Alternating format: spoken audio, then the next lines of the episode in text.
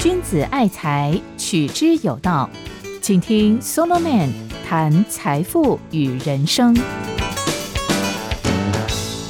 嗨，听众朋友，你好，这里是 Solomon 谈财富与人生，我是叶仁昌，很高兴我们又在空中相会喽。对于怎么样既公平又繁荣，之前我提出来了一个方案构想。然后在上一个讲次进入了他的第四个大原则，就是对社会底层的照顾。我把这个问题当作是财富分配的基本使命。事实上，在人类历史中，财富分配之所以会浮上台面，形成议题，主要就是为了穷人和弱势者。可是很遗憾。很多人谈财富的分配，却没有把照顾穷人和弱势者放在最优先、最核心，反而聚焦在打肥猫、追求分配的平等，或是全民福利政策。这其实啊，已经发生偏差喽。哎，我甚至有点生气。很多人最热衷的是仇富，是眼红。是宣泄自己的嫉妒和平均化欲望。他们搞黄背心运动，占领华尔街，参加反全球化示威，丢汽油弹。可是这些人有真心费心的去了解和推动贫穷问题的解决吗？哎，我不客气的说啊，如果你满口公平正义，打肥猫。哎，痛骂财团和资本主义，却对于穷人和弱势者没有真正的付出，那我认为你很虚伪自私。因为谈分配的正义，这是最优先、最核心的问题嘛。我讲这个话，真是有很深的感触。因为从二次大战以后到了今天，社会主义。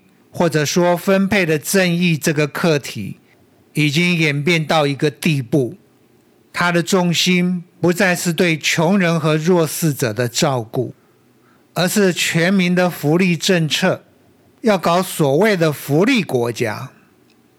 各位，这很不一样哦。从十七世纪英国的济贫法一路走来呀，尽管已经从爱的分享使命。转变成了分配的正义，由善心人士的捐助，转变成了由国家透过征税来强制实施。但是照顾的范围始终局限在穷人和弱势者，而福利国家的理想呢？哎，他要照顾的是所有的老百姓，是所谓的普享原则 （universality）。对于这种改变，我的第一个疑问是：如果要照顾到全民，那帮助穷人和弱势者的钱会不会变少？如果你说不会，那我就有第二个疑问：国家哪来这么多钱？方法不外两个，一个是大幅举债，另一个是苛征重税。那请问，长久下来？国家会不会越来越穷，然后人民也越来越穷？各位，这就是我今天要跟大家谈的主题。我的诉求很简单，请把有限的资源用在刀口上，只救穷人和弱势者。而如果你不是穷人和弱势者呢？哎，除了社会保险给你的给付之外，请你培养自己的竞争力，投入自由化的市场，自己照顾自己。我并不是完全排斥福利国家的理想，它的诞生和形成，一方面是把人权这个概念扩大到社会和经济资源的分配，并且认为这是国家的责任；另一方面呢？是透过保险制度来建立起社会安全网，让个人万一发生风险，不至于被打垮。如果纯粹是后者，譬如各种的退抚保险、健保、国民年金，这些都是正面的、良性，我当然都支持。但如果是前者呢？哎，我可不以为然哦。特别是在民主政治下，政客们为了选票，不负责任的政策牛肉大放送，老百姓也很现实，哪一个政客的福利支票越大张，哎，就把票投给他。最后的结果很荒谬，不管是福利措施，还是工资和劳动保障，在欧洲很多国家，我认为都照顾过头了。这些国家经常搞到一个地步，不止免费的教育、医疗和老人照顾，滴水不漏的工资和劳动保障、失业救助，甚至有些国家，当你新搬迁到一个城市，地方政府因为考量你人生地不熟，会给你一个月的计程车费。母亲照顾孩子累了。国家可以提供免费的保姆，让你去休闲度假。还有更离谱的嘞，法定要求雇主让员工每天午休三个小时。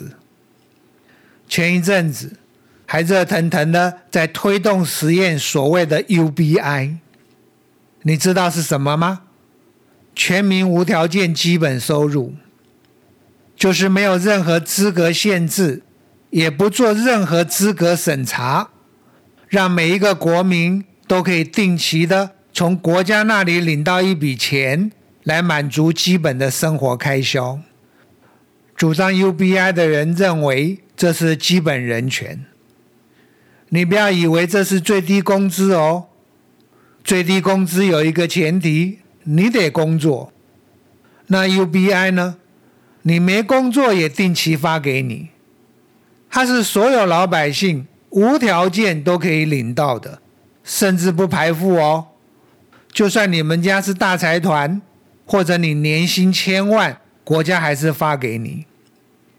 各位，这根本是一个超级乌托邦。结果啊，你搜寻一下网络看看，一大堆学者专家讲了一大堆理由，一片赞美声，我看的都快昏倒了。请问钱从哪里来？我就拿二零零九年马英九发的消费券来比照一下。当时啊，每个人发三千六，两千三百万人，政府总共举债了八百五十八亿。那如果三千六百元每个月发一次呢？一年就要一零二九六亿，超过了一兆。我们一年的政府总预算税入才两兆多，一半全花光了。哎，更何况每个月才三千六，足以改善生活吗？那加一倍好不好？好啊，但这样就把国家一年的收入全部用光了。听众朋友，我举这个例子，大家就可以发现到，福利国家这个理想已经走偏了。而且还过度热情，竟然会搞出这么一个天文数字的天方夜谭。我在这里要呼吁，不要把国家当上帝呀！国家没有那么万能。而且呢，我要说啊，福利国家的理想其实伤害了穷人和弱势者，因为国家的经费是有限的，社会的资源也是有限的。你要把他们分配给所有的老百姓，结果能够拿来分配给穷人和弱势者的，一定少掉很多。既然资源有限，为什么不把资源用在刀口上呢？只照顾穷人和弱势者。对于国家资源的有限，我想没有人不同意吧。但是很奇怪，当民众狮子大开口。或者政客在做福利大放送的时候，大家都会故意忘记。我非常喜欢有一位学者哈定，他提出了一个很经典的看法。他说啊，公共财很容易发生一种所谓共有的悲剧，就是对于那些属于大家的东西，譬如公海里的渔业资源、尾鱼吧，大家会尽量捞取，到最后资源枯竭了。如果东西是你的，我尽量捞取，你是受害者，你会对我抗议，会告我。但公海里的尾鱼呢？哎，受害者是大家，那大家是谁呢？很不明确，好像不是你，也不是我。所以啦，最后的结果呢，就是尾鱼被大家捞光光了。民主政治走到今天，不也是这样吗？当民众狮子大开口，或政客为了选票而福利大放送，这个时候啊。他们完全不会感觉到谁受害了，反正花用的都是国家的钱，而国家呢，既没有痛觉，又不会哀嚎，所以就这样，每个民众都尽量从国家多捞一点，政客也尽量花用国家的资源来做好人，而就在资源一天天耗损的过程中，整个国家一步步付出代价。大家一定要知道，第一，当国家的福利政策在规模上越庞大，越普及到全民，就越需要对外举债，并且向人民苛征重税。而对外举债的金额越高，就越折损掉国家以财政扩张来推动经济的能力，是不是？那人民高额的税负呢？当然也会大幅压缩掉可以用来消费和直接投资的钱。第二，工资和劳动的保障越周全越好，是吗？哎，未必哦，它可能会破坏工资水准和劳动条件的市场机制，然后你会发现失业率节节升高，资方啊普遍的很不愿意聘雇新员工。因为一来聘雇的成本很昂贵，除了很高的薪水外，还有一大堆的保险提拨；二来一旦聘雇进来，哪一天要解雇他，在强大的工会压力下，根本是困难重重。第三，你说优厚的社会福利、失业津贴好不好？大家都一定很喜欢呐。但是你别忽略喽，它会降低积极就业的意愿，还有在职场中打拼的雄心，甚至啊，养成休闲怠惰的习性。特别是年轻人，他们通常没有家累，也没有房贷压力，所以工作慢慢找啊，不满意呢也不需要迁就，反正日子可以过，人生还很长。我跟大家讲这些，绝对不是要反对福利政策、反对工资和劳动保障，而是要告诉你，他们的背后啊有很高昂的成本和代价。所以呢，国家对于福利政策应该要尽量缩减规模和标准，局限在照顾穷人和弱势者就可以了。不要去搞什么全民的福利政策。对于工资和劳动保障，也得有个上限。我非常赞成 John Laws 的一个看法：，与其啊追求最低工资标准，不如追求最低限度的社会保障。这就是说，只要劳工能够享有最低限度的社会保障，日子过得还可以。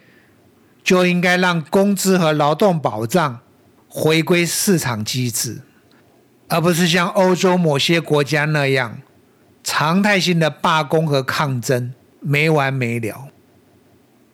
各位，我要强调一个道理：诺贝尔奖的得主沈恩，他告诉了我们，社会保障是对于市场交换和生产过程的补充，它的主要对象。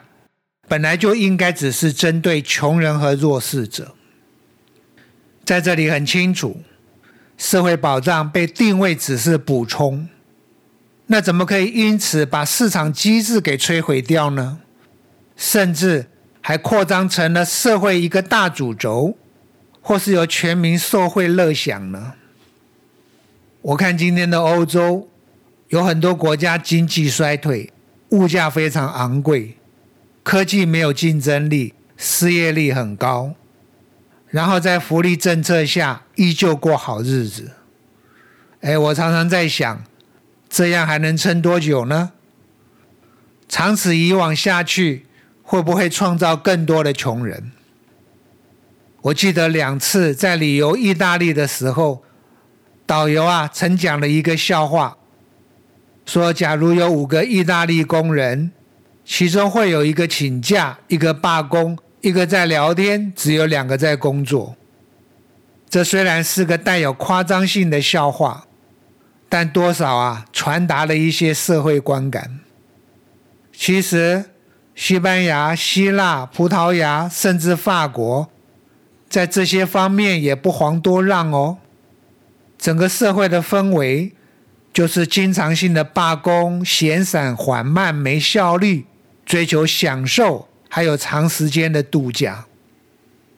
直到二零一零年的欧债风暴，才向全世界揭露出啊，原来这许多国家如此悠闲美好的人生，在爱琴海旁边看夕阳、喝咖啡，在卡布里岛度假休闲。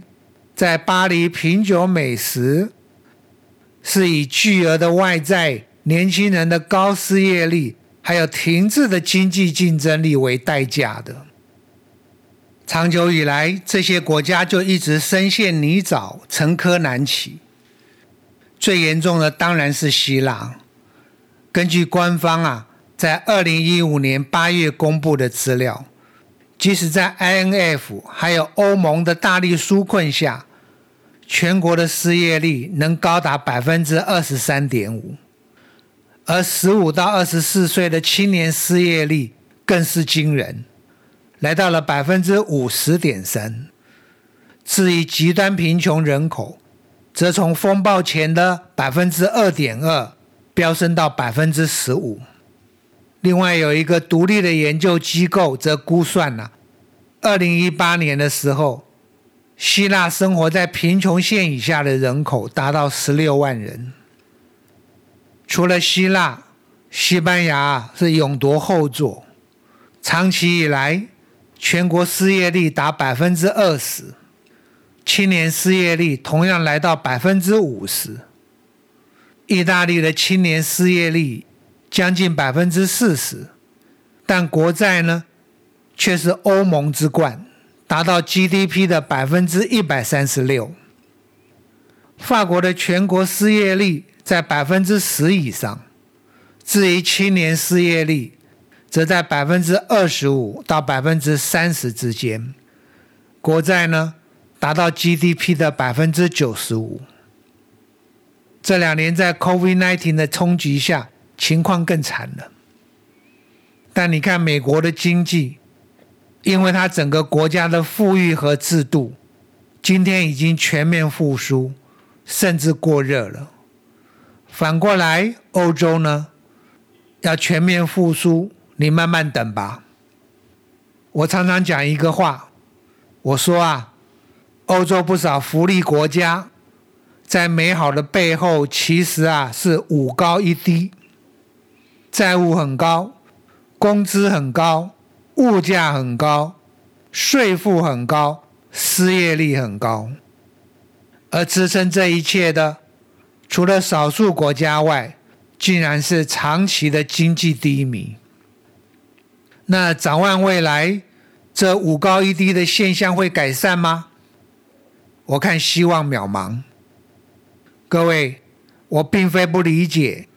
倡导自由化和市场机制的声浪和政策，始终存在于一九八零年代以后的欧洲，尤其是在那些胜选后的执政党，为了拯救陷入沉疴的经济，经常会采行一系列市场化的改革。但很遗憾，这些市场化的改革只是为了拯救经济的权宜之计。新自由主义啊，在欧洲其实并没有根，三不五时就被左翼大风给吹倒了。我可以大胆的讲，今天欧洲真正的灵魂是修正的社会主义，骨子里啊，始终在追求分配的平等。所以呢，对于他们经济所面临的一切问题，很高比例的欧洲人，通通归因于新自由主义的罪恶，并且还从这里结论出需要更多的分配平等。更多的国家补贴，更多的工作保障，哎，真是无奈呀！我只能请大家想一想：当国家的债务越来越高，失业率越来越高，科技越来越没有竞争力，税负也越来越高，那穷人会不会越来越多？好了，因为时间的关系，我们今天就讲到这里喽。既然左派福利国家这条路有问题，那下一个讲次，那我们来看看右派这一条路，自由化和市场化，对于照顾穷人和弱势者，会是一个比较好的答案吗？哎，这又是一个大灾问喽。下回分解。我是叶仁昌，你现在收听的是 Solomon 谈财富与人生，拜拜。财宝在哪里，心也在哪里。人生的财宝都在 Solo Man 谈财富与人生里。